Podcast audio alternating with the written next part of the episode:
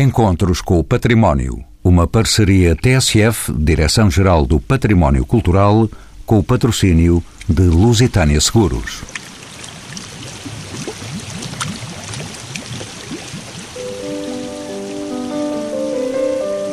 Tem como nota distintiva ser um dos aquários mais antigos do mundo, situado no Dafundo, na freguesia de Cruz Quebrada, ainda que às portas da cidade de Lisboa, pertence ao município de Oeiras. Terá sido inspirado pelo jovem rei Dom Carlos I, pioneiro da oceanografia no país, desejoso de saber o que se passava no fundo dos mares. Tudo acontecia quando se comemorava o quarto centenário da partida de Vasco da Gama para a descoberta do caminho marítimo para a Índia. No início do século XX, o Aquário Vasco da Gama conheceria vasta degradação. Pertença da Marinha Portuguesa desde 1901, viu instalar-se em 1908, no ano do assassinato do rei, a Sociedade Portuguesa de Ciências Naturais. Com apenas um piso inicial, o aquário beneficiou de grandes remodelações em 1916, ocasião em que lhe foi acrescentado um segundo piso. Mas nem a abertura, em 1998, do Oceanário de Lisboa haveria de concorrer para a eliminação de um dos maiores feitos do monarca amante de artes, ciências e desporto, o Aquário Vasco da Gama. São nossos convidados Paula Leandro, bióloga e responsável pelo Serviço Educativo e de Divulgação do Aquário Vasco da Gama. Maria de Fátima Gil é licenciada em Biologia e responsável do Serviço de Aquariologia desde 1988. Orienta os alunos que estagiam no Aquário Vasco da Gama. Maria José Pita é formada em Biologia Marinha e em Mediação e Comunicação Cultural e Educação pela Arte. E o capitão de mar e guerra, Teixeira de Melo, licenciado em Ciências Militares Navais, ramo de Engenheiros Maquinistas, dirige há cerca de dois anos o Aquário Vasco da Gama, a quem pergunto pela importância deste equipamento quando se comemoram em 2018 120 anos de existência à data, em 1898, era assinalar os 400 anos da, da chegada à Índia, pelo navegador que dá nome a esta casa, e constituir, portanto, um, um polo de divulgação da fauna marinha portuguesa junto das populações. Basicamente, eram essas ideias que o monarca Dom Carlos I tinha em mente. Mantém essa originalidade? Hoje, continuamos a ser fiéis a essa missão e é com muito orgulho que mantemos as portas abertas ao fim destes 120 anos, continuando a, a divulgar essa, essa missão uh, junto das populações uh, e particularmente de, de, de, estudantes de escolas e, e contribuir para essa missão. Maria José Pita, bem-vinda aos Encontros com o Património, é bióloga e responsável pela área da museologia. Como sabe, o Aquário Vasco da Gama, onde estamos a gravar este programa, inclui, além da grande quantidade de exemplares vivos, diversos grupos zoológicos e botânicos, a componente museológica, onde se integra a designada coleção oceanográfica de Dom Carlos I. Essa coleção mantém-se até aos nossos dias e a coleção atual, como é que é constituída? Bom, a coleção oceanográfica do rei Dom Carlos I, pelo menos aquilo que chegou até nós, ao aquário, e que data de 1935, ano em que foi cedida formalmente pelos, pelos seus herdeiros, infelizmente é uma ínfima parte daquilo que era a coleção original do rei, do monarca. E isso é aquilo que nós neste momento tentamos comunicar na, no nosso espaço de museu, o extenso trabalho de investigação que o monarca fez, mas também dar uma ideia de que a coleção que nós hoje guardamos aqui, desde 1935, é tanto mais valiosa quanto a dimensão daquilo que se perdeu. Quero com isto dizer que neste momento nós temos mais ou menos cerca de 2 mil espécimes zoológicos, Temos também uma parte muito importante que é a biblioteca científica do, do monarca, portanto, não só os livros onde ele estudou, como também os seus manuscritos, são cerca de 600 documentos e ilustrações, e temos também ainda algumas peças de laboratório e equipamentos que ele usou a bordo. Mas eu penso que o mais importante que fica deste acervo é precisamente a ausência, ou seja, é comunicarmos um pouco aquilo que tradicionalmente, se calhar, em Portugal não fazíamos tão bem, que é aprendermos, de facto, a cuidar do nosso património e perceber que, que se perdeu já grande parte da coleção e aprendermos com isto, a não continuar a fazê-lo e a não fazer isso com outras coleções e com outro tipo de acervo que são igualmente valiosos. Maria Josepita, olhando agora mais de perto para Dom Carlos I, educado para ser rei, recebeu desde muito novo aptidão para as artes. Tratava-se da curiosidade de um diletante o seu papel foi realmente importante? Qual foi de facto o contributo do rei Dom Carlos para o desenvolvimento das ciências naturalistas, com destaque para a oceanografia e a ornitologia? Maria Estépita. Aquilo que digo é aquilo que também tenho lido e tenho estudado e tem sido descrito por muitos historiadores e também cientistas, como é o caso do falecido professor Saldanha, que fez um grande levantamento do trabalho científico do, do rei Dom Carlos. De facto, ele foi pioneiro, foi o primeiro oceanógrafo do país, mas foi mais do que isso. Ele era um homem uh, extremamente organizado, extremamente metódico, tinha uma visão muito estratégica daquilo que estava a fazer. E, de facto, aquilo que eu sinto pessoalmente é que ele nasceu com uma vocação, de facto, para ser biólogo e oceanógrafo. Quis a vida que ele fosse também monarca e rei de Portugal, ele não abdicou essa responsabilidade, mas conseguiu, em paralelo, desenvolver um trabalho que é muito significativo. Nós não paramos ainda hoje de receber investigadores estrangeiros e nacionais que vem observar não só os exemplares, como ler os estudos do rei e valorizar a qualidade científica do trabalho dele ainda hoje. Deixe-me referir um encontro histórico. Em 1879, o então jovem rei, Dom Carlos, encontra o príncipe Alberto do Mônaco no seu iate Rondel. Até que ponto foi este encontro determinante para a paixão que o futuro rei desenvolveu pelo mundo dos oceanos. Bom, eu pessoalmente, quando comecei a investigar a, a vida do rei Dom Carlos, fiquei muito fascinada com esse encontro e, e encontrei esse fascínio noutros uh, documentos feitos, como muitos estudos que existem da professora Margarida Magalhães Jamalho e outros uh, estudiosos da vida de Dom Carlos. Eu digo muitas vezes aqui aos, aos nossos visitantes, às nossas crianças, que é preciso viajar no tempo e imaginar aquilo que seria uma criança, não é? Que era o que ele era no final do século XIX, onde não havia nem televisão, nem internet, onde se sabia muito pouco, de repente estar em contacto, estar a bordo de um navio com equipamentos que ele nunca tinha visto, com animais que ele nunca tinha observado e que ele sabia que vinham do fundo do mar, não é? Numa altura em que não existiam sequer submarinos, nem recolha de imagens debaixo do mar. Só em 1980 é que se filmaram pela primeira vez eh, imagens de cachalotes, o que parece uma coisa muito recente, não é? Ou seja, o fundo do mar tem um fascínio enorme e eu só posso imaginar que, que esse contacto com o Príncipe Alberto, que na altura tinha 30 anos e que era também um monarca, que se dedicava ao trabalho e à investigação da oceanografia, tenha tocado profundamente o jovem príncipe. Paula Leandro, bem-vinda também aos Encontros com o Património. Deixe-me saber, deste encontro histórico de que falamos, o Museu Oceanográfico do Mônaco, fundado justamente pelo Príncipe Alberto, ainda hoje uma instituição de referência.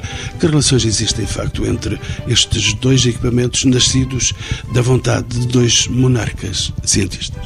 O Museu Oceanográfico do, do Mónaco inclui também o aquário e é, à semelhança daquilo que acontece com o aquário Vasta Gama, são os dois equipamentos da, daquela época, os dois aquários museus que permanecem abertos hoje a nível mundial. Portanto, penso que guardam a memória da, da atividade importante desses dois soberanos, o rei Dom Carlos e o príncipe Alberto de Mónaco. Também refletem uh, uma época em que se iniciava o estudo da oceanografia e o estudo do mar portanto, são dois exemplos muito importantes e que permanecem. E acho que o, o património que nos mostra, este património histórico, é uma das, das mais-valias, quer de uma, quer de outra instituição, e são, portanto, aquilo que nos enriquece e que nos diferencia de outros equipamentos que são mais modernos. Nós pertencemos a associações de aquários eh, europeias, tanto o Aquário Vasta Gama como o, Aquário do Mónaco, e, portanto, existem relações, troca de informações. Eu posso dizer que há, no final da década de 80 teve aqui a senhora bibliotecária do Mónaco, era uma senhora muito curiosa pela atividade também do rei Dom Carlos, e ela estava a preparar juntamente com o professor Luís Saldanha, que era um apaixonado também pela atividade do rei Dom Carlos, como disse a minha colega, e eles prepararam um livro, um livro muito interessante que eh, refletia exatamente a relação entre o príncipe Alberto Mónaco e o, e o rei Dom Carlos. E essa, essa relação que se estabeleceu entre os dois, que veio depois do, desse primeiro encontro e que nasceu daí uma amizade, uma amizade que permaneceu no tempo e que se refletiu na troca de correspondência, troca de informação relativamente a, às campanhas que eles iam desenvolvendo esse livro que depois foi publicado e que se chama Souverain Oceanographe reflete exatamente a amizade e a, e a, cumplicidade que existia entre os dois soberanos. E então a Madame Carpine, que era a bibliotecária do Mónaco, passou aqui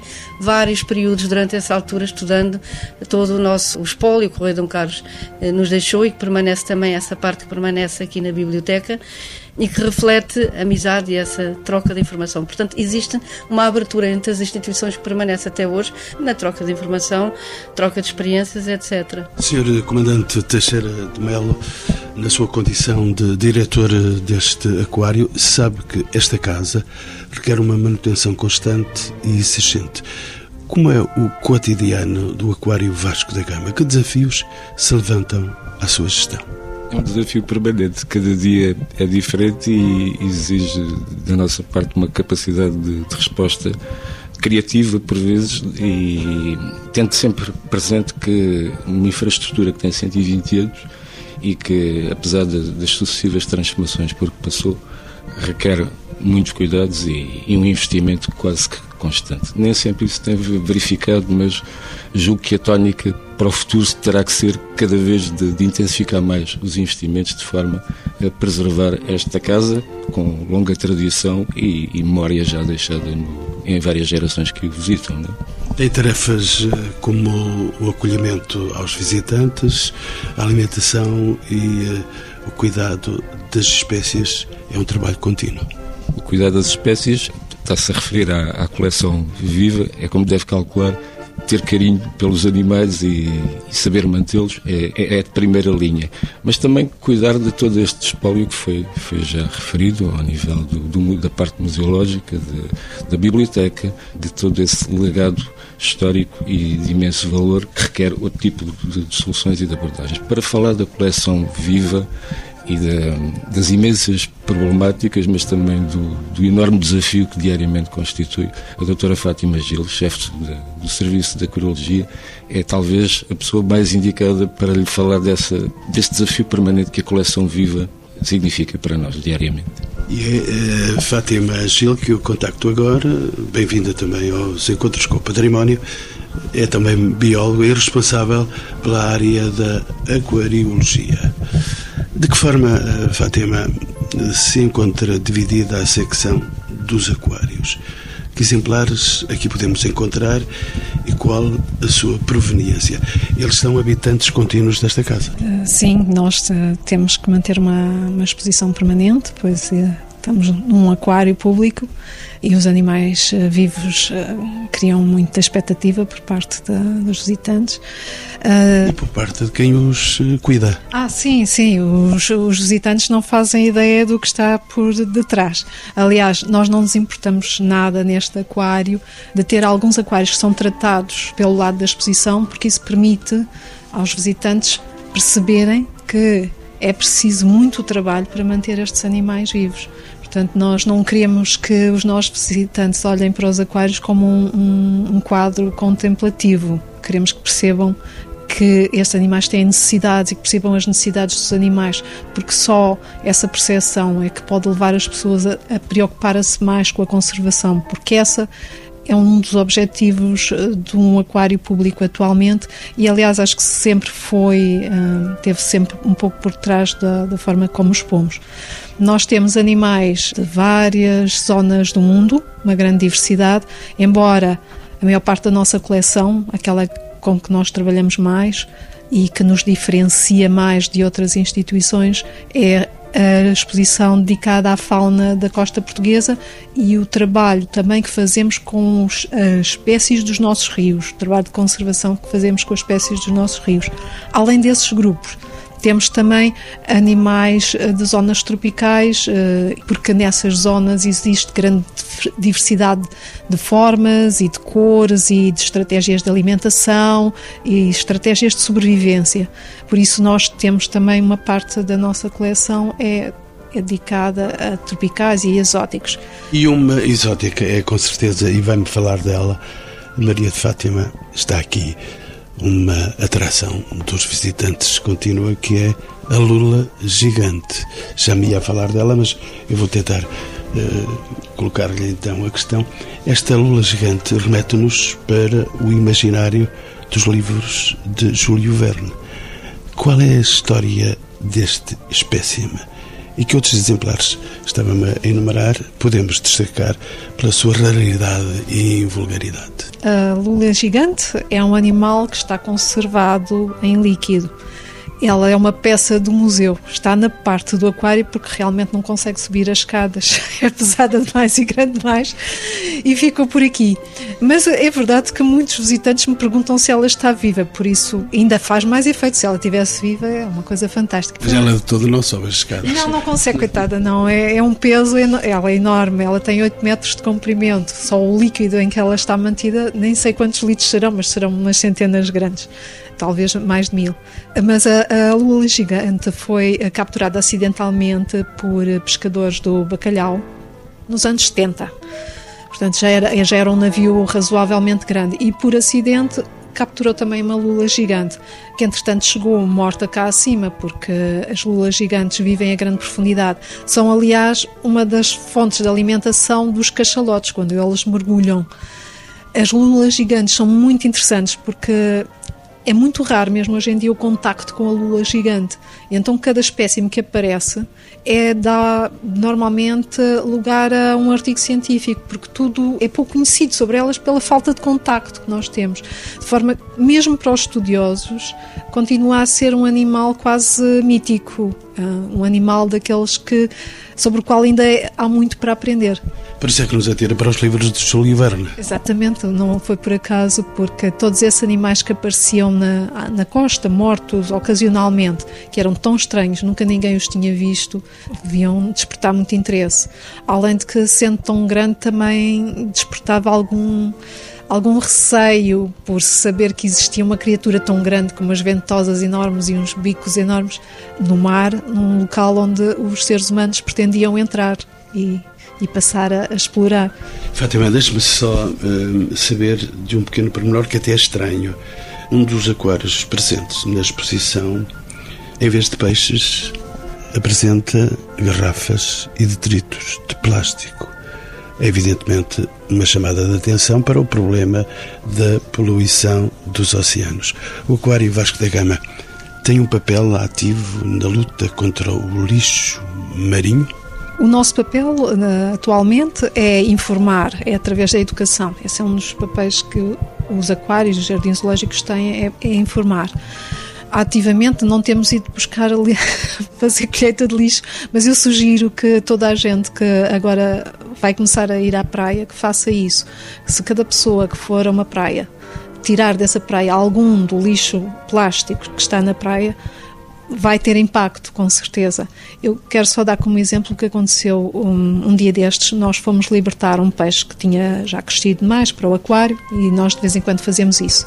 Há animais que não, se consegue, não conseguem desovar em cativeiro, então nós libertamos. Eles vêm para cá pequeninos, adaptam-se bem ao cativeiro quando são jovens e depois vamos libertar. Então fomos ali à praia Belém libertar um peixe aqui da zona e fizemos isso numa maré vazia as pessoas que foram à praia peixe vieram-me dizer a praia, na maré vazia, em Belém, era completamente coberta de plástico. E aquele plástico não veio do outro lado do oceano, veio aqui de Lisboa. Ou seja, os nossos, as pessoas que moram aqui têm que ter cuidado. Toda a gente que vai à praia, toda a gente que vive perto da água tem que ter muito cuidado, não libertar nada para o chão e, de preferência, limitar o uso de plásticos, porque eles eventualmente vão cair todos à água e depois já não saem, ficam ali presos e vão poluir a água, porque o plástico e os microplásticos são poluentes e causa de mortalidade em muitas espécies marinhas. E saibam os adultos que este trabalho é para ser feito só pelas crianças,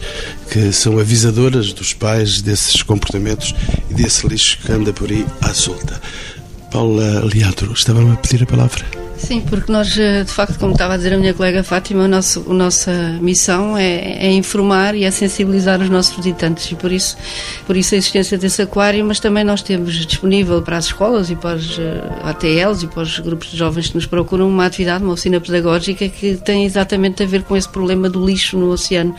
Eh, chama-se A Minha Casa é o Mundo Inteiro e parte de a partir das, de uma tartaruga ou das tartarugas, fala-nos do problema que existe e que é o lixo. Portanto, nós fazemos um jogo com as crianças em que chamamos a atenção para o tipo e diversidade de lixo que pode existir no mar, o tempo que uma simples embalagem de leite ou uma beata ou, ou uma linha de nylon pode demorar a, a degradar-se no oceano e depois também eh, sensibilizar as crianças para o papel que todos podemos ter, pode ser completamente eh, diferente, mesmo quando vamos à praia ou quando estamos em casa e separamos o lixo, etc. Portanto, é, é a partir deste tipo de atividades que nós também podemos ter um papel importante em sensibilizar todos aqueles que nos visitam para esses problemas que existem no oceano. Maria José Pita, regresso a si e para olhar mais em pormenor esta casa no seu interior e no seu exterior, de modo especial, apesar da remodelação da zona de entrada, o Aquário Vasco da Gama mantém um certo charme de fim de século.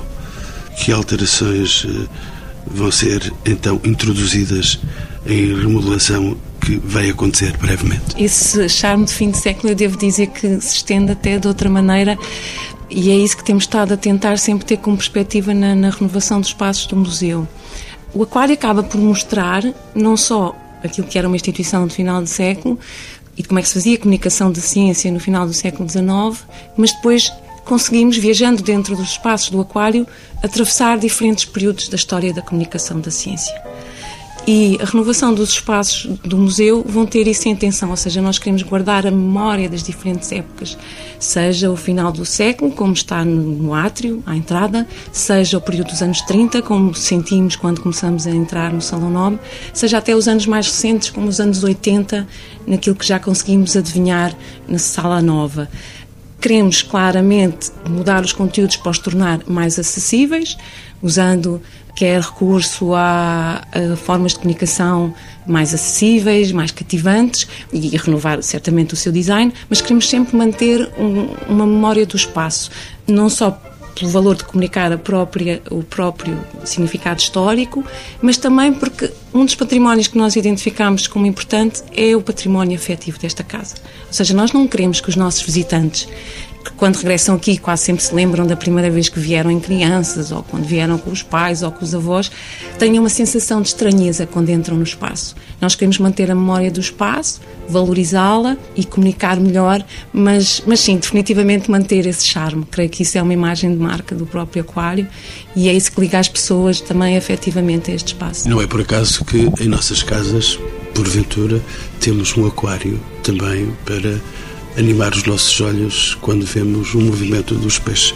Mas voltava outra vez à Paula Leandro, ela que é também eh, bióloga e é responsável pelo serviço educativo e de divulgação.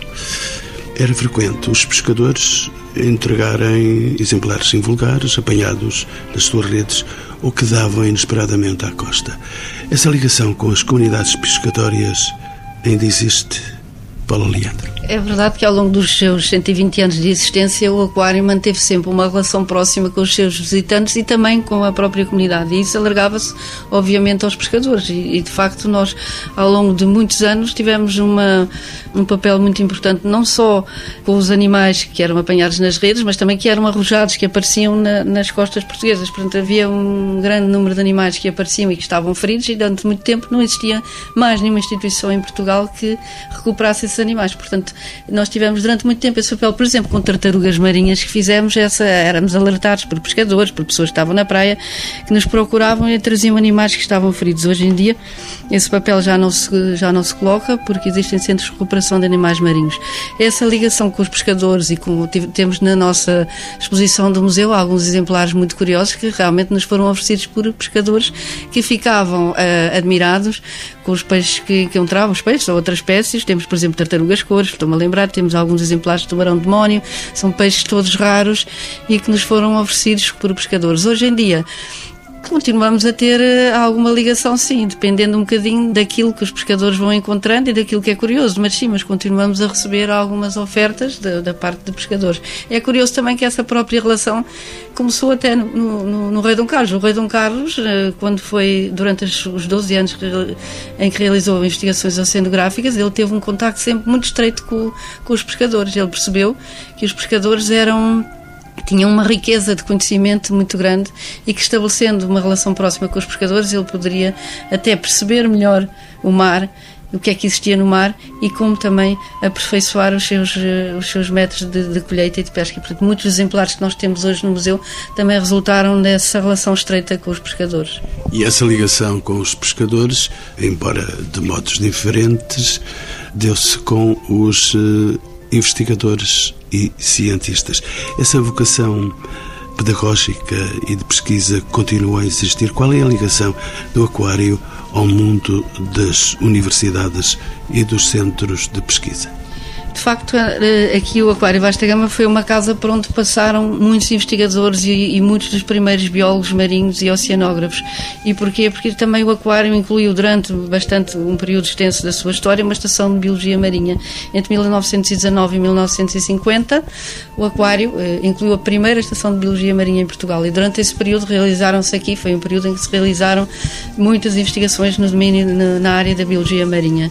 E nessa altura, digamos que o objetivo objetivo de, do Aquário Vasta Gama, enquanto instituição, quase passou a ser só investigação. No entanto, a partir de 1950, e porque, eh, entretanto, o Aquário, o edifício do Aquário, sofre um corte de cerca de um terço no próprio edifício e nos jardins, essa corte de, de, do seu edifício levou a uma crise de funcionamento que depois deu origem à separação do Aquário da Estação de Biologia Marítima. E, portanto, a partir de 1950, o objetivo principal do Aquário volta a ser a divulgação e a comunicação científica. No entanto, o Aquário hoje em dia, desenvolve também uma atividade muito grande de, e muito importante de apoio à investigação, nomeadamente, acho que penso que para isso a minha colega Fátima Gil poderá falar melhor, que é ela que é responsável pela maior parte de projetos de investigação a que o Aquário dá apoio. Maria de Fátima Gil tem as portas abertas. Sim. Bom, atualmente nós estamos a dar apoio a vários eh, projetos de investigação.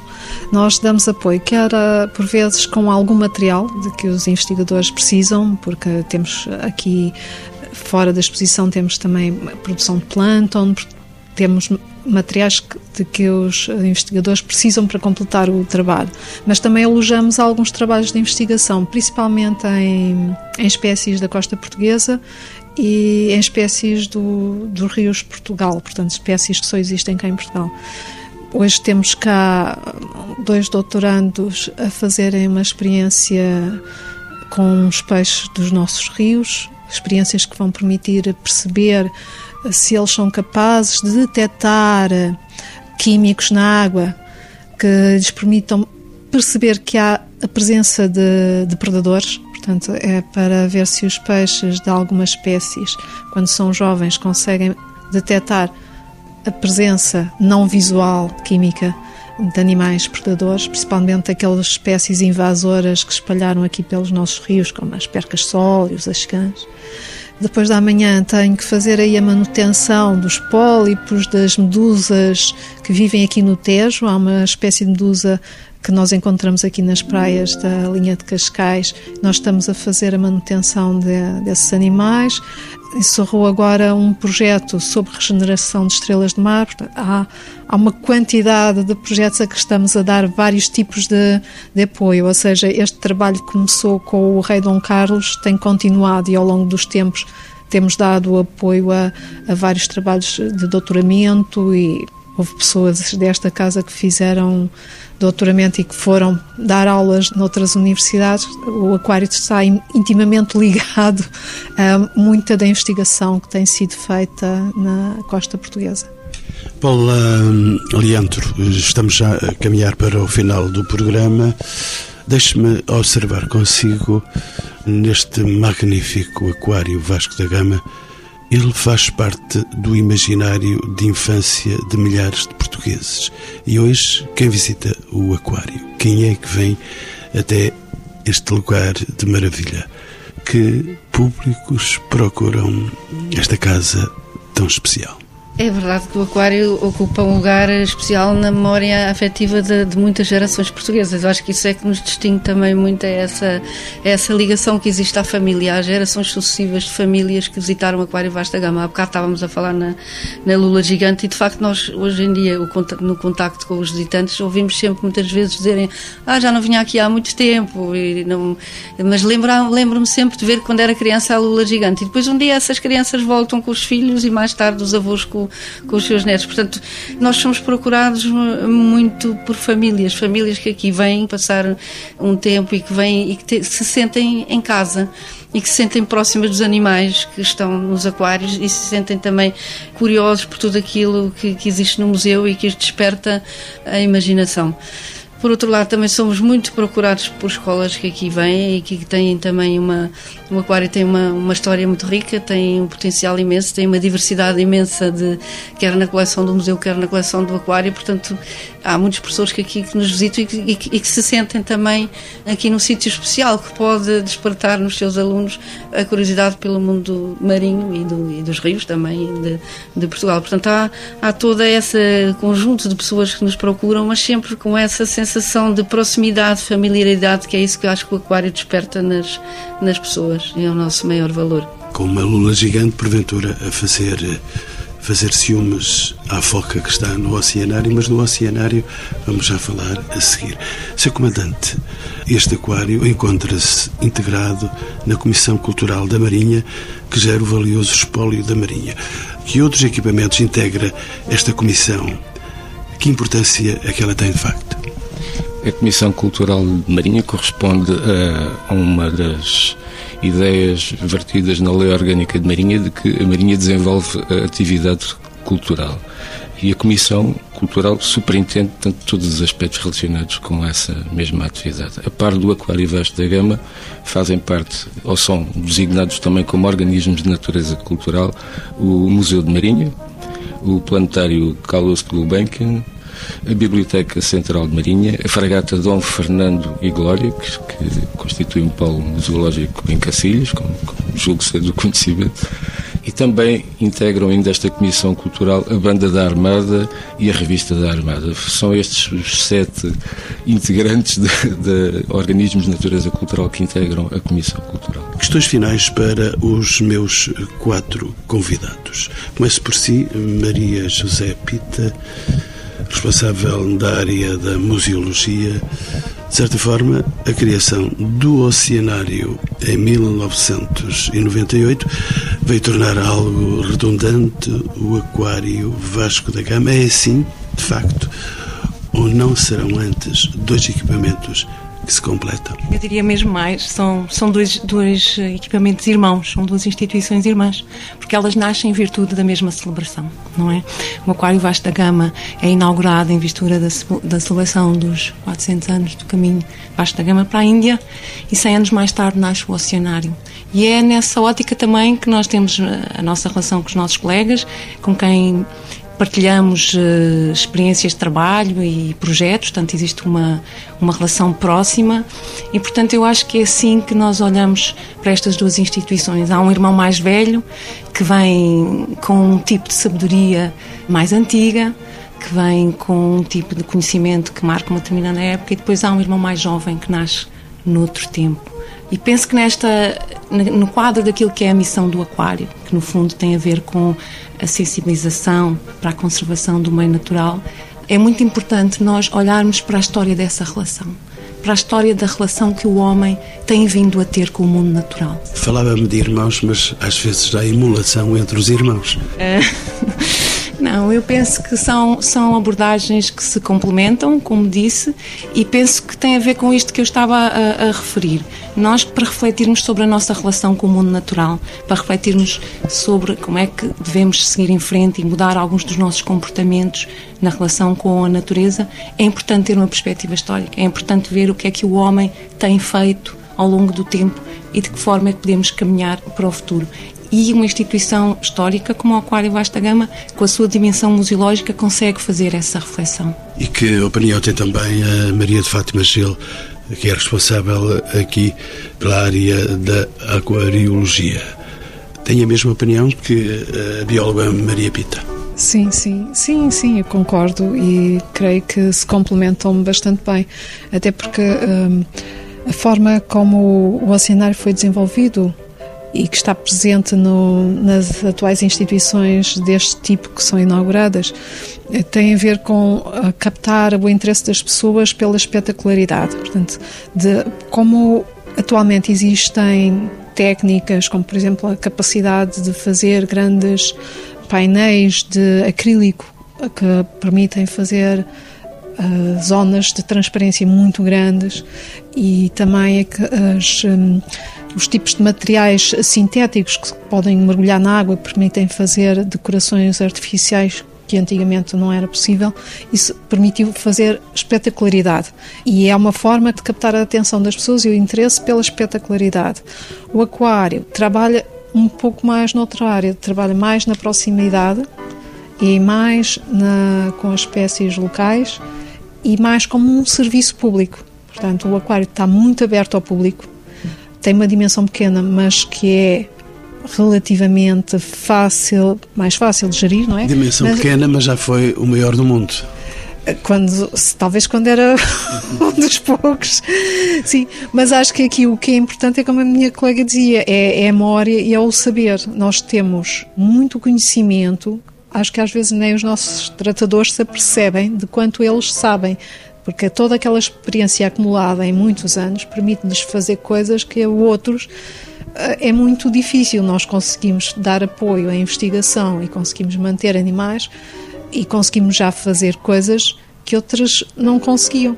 E ainda hoje em dia muitos me perguntam: mas como é que devo fazer? Eu, eu dou-lhes a receita, mas é preciso muito, muita experiência para seguir a, a receita e chegar ao, a um resultado um, positivo. Maria de Fátima, deixe-me perguntar-lhe pelos afetos. Falaram durante este tempo dos afetos. Como é que se sente a morte eh, de um peixe aqui no aquário? Bom, pode ser muito difícil porque, eh, se reparar, nós, seres humanos, nós relacionamos afetivamente, seja com o que for, e nem é preciso ser com um ser vivo. Pode ser com um quadro, pode ser com as pedras da calçada, pode ser com qualquer coisa que tem significado para nós.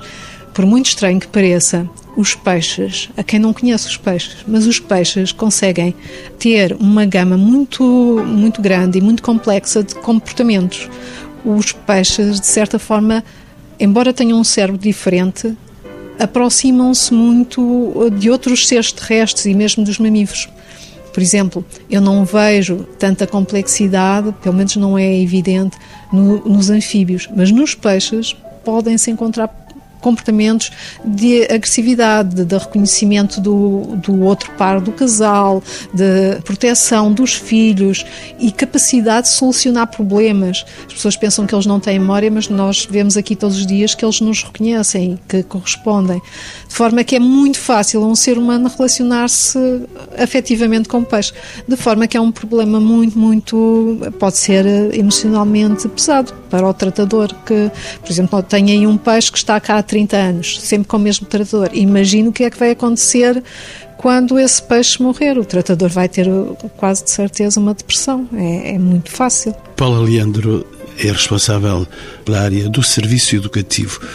O que é que distingue o Aquário Vasco da Gama do oceanário de que estávamos a falar também, situado no Parque das Nações. O que distingue, e acho que é, como tivemos já aqui a falar sobre isso, e as minhas colegas também disseram, é exatamente essa memória, enquanto só existem Eu acho que o Aquário Vasta Gama e o Museu do Mónaco, já falámos, dois aquários museu. Portanto, são, é, isso é, é, completamente diferente do, de um oceanário moderno. No oceanário moderno existem vários, em vários sítios. Até em Portugal já existem pelo menos há o de Lisboa, há o do Porto e há o do Marino, que é, é um bocadinho diferente, mas são aquários modernos. Agora, aquário museu existem dois no mundo neste momento que eu me estou assim a lembrar. Se calhar existem mais outros, alguns, mas serão muito poucos. E, portanto, essa é a nossa diferença, é aquilo que nós temos para oferecer às, às crianças também, mesmo em termos do ponto de vista pedagógico, e é completamente diferente. A experiência do museu é uma experiência que não se encontra nesses aquários modernos. Essa experiência, os animais que se podem ver no museu, não se podem ver no oceanário. Nós temos aqui baleias, algum tipo de baleias, golfinhos, temos tartarugas de grande porte, tartaruga couro, esse peixe de profundidade que também nós temos ali logo na entrada um peixe farol, que é um peixe que vive a profundidades muito elevadas, que não é possível manter-se no aquário. Portanto, toda essa diversidade que os, que os nossos visitantes encontram no museu, particularmente as crianças, e do ponto de vista pedagógico é também extremamente estimulante penso que essa será a nossa maior diferença e a nossa maior riqueza e aquilo que pode complementar ou que a visita a um oceanário moderno. Maria José Pita estava também a pedir uma palavra? Queria só acrescentar uma coisa que do ponto de vista da nossa missão, que é de facto chamar, convocar as pessoas para a conservação, é completamente diferente ter uma experiência de proximidade e de relação com cada um dos animais, porque aqui temos aquários pequenos e as crianças conseguem ter uma relação de proximidade com cada um dos peixes, com cada um dos invertebrados, com cada um dos anfíbios que observam e que isso acaba por proporcionar um momento de relação e de proximidade que é muito diferente do que estar imerso num ambiente espetacular, como é o caso de aquários de grandes dimensões. E essa proximidade e essa relação, essa, esse afeto também com os próprios animais que se consegue aqui neste ambiente mais intimista, eu acho que de facto é algo que tem muito valor e que tem um impacto muito grande ao nível individual para cada adulto ou cada criança, como dizia. Por fim, a palavra do diretor deste aquário, Vasco da Gama. Comandante Teixeira de Melo, até quando vai resistir no tempo este aquário já com perfeita idade de 120 anos? O importante é, é ter projetos que deem continuidade. A ideia de continuidade e não adivinhar eh, uma data em que já não faça sentido esta, esta missão continuar a, a existir. Temos que ter sempre a ideia da transformação e ter projetos em, em carteira prontos a serem executados. E, é, e, no presente temos, temos algumas iniciativas, uma já em curso, uh, estender as obras que já foram realizadas no Átrio, que teve a oportunidade de referir logo no início desta, desta reportagem, e que vão ser, no curto prazo, estendidas ao primeiro piso, dentro das intervenções previstas para a área da museologia. Também na área da exposição viva, interrompendo algumas tradições positivas de, já de longa data, que era o caso das tartarugas marinhas e também das otárias. Nesses dois tanques estão, estamos a começar a, a desenvolver estudos e projetos para introduzir um novo conceito de exposição viva, no caso das tartarugas marinhas serem substituídas por tartarugas de água doce e no caso de, de, do tanque das otárias fazer uma demonstração de várias espécies da, fauna marinha portuguesa e também de corais. Essas são ideias que temos, portanto, para o futuro. E enquanto tivermos ideias para o futuro, nada nos deve assustar para continuar a manter viva a tradição desta casa e continuar a fazer jus à sua missão. E como diz o poeta, eh, pelo sonho é que vamos. E se quiserem vir aqui, venham ao Vasco da Gama, aqui ao Aquário Vasco da Gama, e também, porque não, ao Oceanário do Parque das Nações em Lisboa.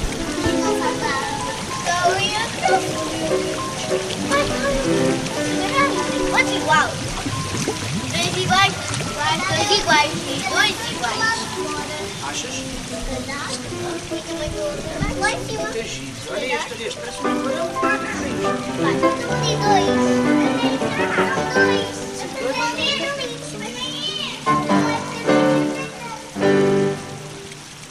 Encontros com o Património. Uma parceria TSF, Direção-Geral do Património Cultural, com o patrocínio de Lusitânia Seguros.